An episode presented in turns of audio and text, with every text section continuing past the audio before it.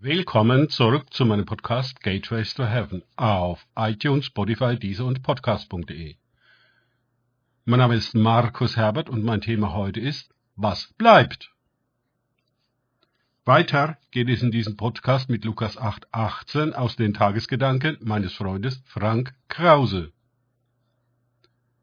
Seht nun zu, wie ihr hört, denn wer hat, dem wird gegeben werden, und wer nicht hat, von dem wird selbst was er zu haben meint, genommen werden. Lukas 8, 18. Wie oft sind wir nun schon von Jesus ermahnt worden, auf unser Hören zu achten? Was hören wir? Wem hören wir zu? Wessen Worte gehen in unserem Herzen auf und bringen welche Frucht? Das sind wesentliche Fragen, denn unser Hören bestimmt unser ganzes Leben.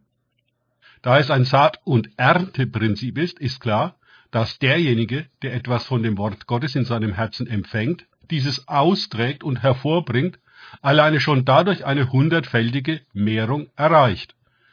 Aber darüber hinaus hat er sich auch bewährt, er hat Jesus zugehört, er ist richtig mit dem Wort umgegangen. Also wird ihm vom Sämann noch mehr anvertraut bzw. gegeben werden. Denken wir nur an das Gleichnis der anvertrauten Pfunde in Lukas 19, 11 bis 23. Nun gibt es in dieser verfinsterten Welt natürlich zahllose Menschen, die meinen, etwas zu haben. Was aber im Licht nichts ist, nur eine eingebildete Habe oder Größe, eine Ideologie, eine Religion, eine Virtualität, die keinerlei Substanz hat. Außer die, die ihm von dem getäuschten Besitzern Gläubigen und Parteigängern gegeben wird. Eine parasitäre Matrix der Finsternis, also des Nichts. Das ist die Welt. Für die Gestaltung und Verwaltung des Nichts wird in dieser Scheinwelt ungeheurer Aufwand betrieben und für die Unterhaltung einer völlig illusionären Matrixpolitik und Wirtschaft inklusive endloser, weltvernichtender Krieche um nichts endlos viel Geld ausgegeben wenn das Gericht des Lichts kommt und die Menschen sehen, wofür sie ihr Leben lang gearbeitet und sich aufgeopfert haben und welche bezaubernden Parasiten sie ausgebeutet und ihr Fleisch gefressen haben, wird das Jammern ohrenbetäubend sein. Für was haben sie gekämpft? Für was ihre kurze Lebenszeit eingesetzt? Was von ihrem Leben und Weg bleibt im Licht übrig? Haben Sie mit der Wirklichkeit bzw. der Wahrheit in Lebzeit überhaupt etwas angefangen?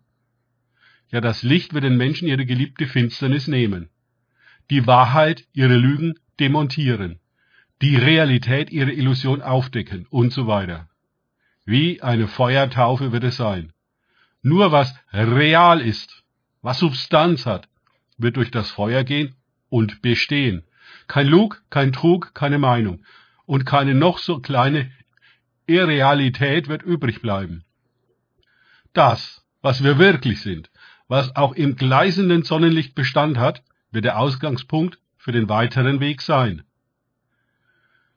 Nun können wir diese Feuertaufe bereits jetzt erfahren, denn Jesus ist ja gekommen, um uns in den Heiligen Geist und in Feuer zu taufen. Wir können mit dem Weg der Wirklichkeit und Wahrwerdung sowie der Gewöhnung an das strahlende Licht jederzeit beginnen. Das Gericht des Lichts wird uns dann später nicht wie ein Hammer treffen, denn wir haben uns seinem Urteil bereits vorher gestellt. Freiwillig.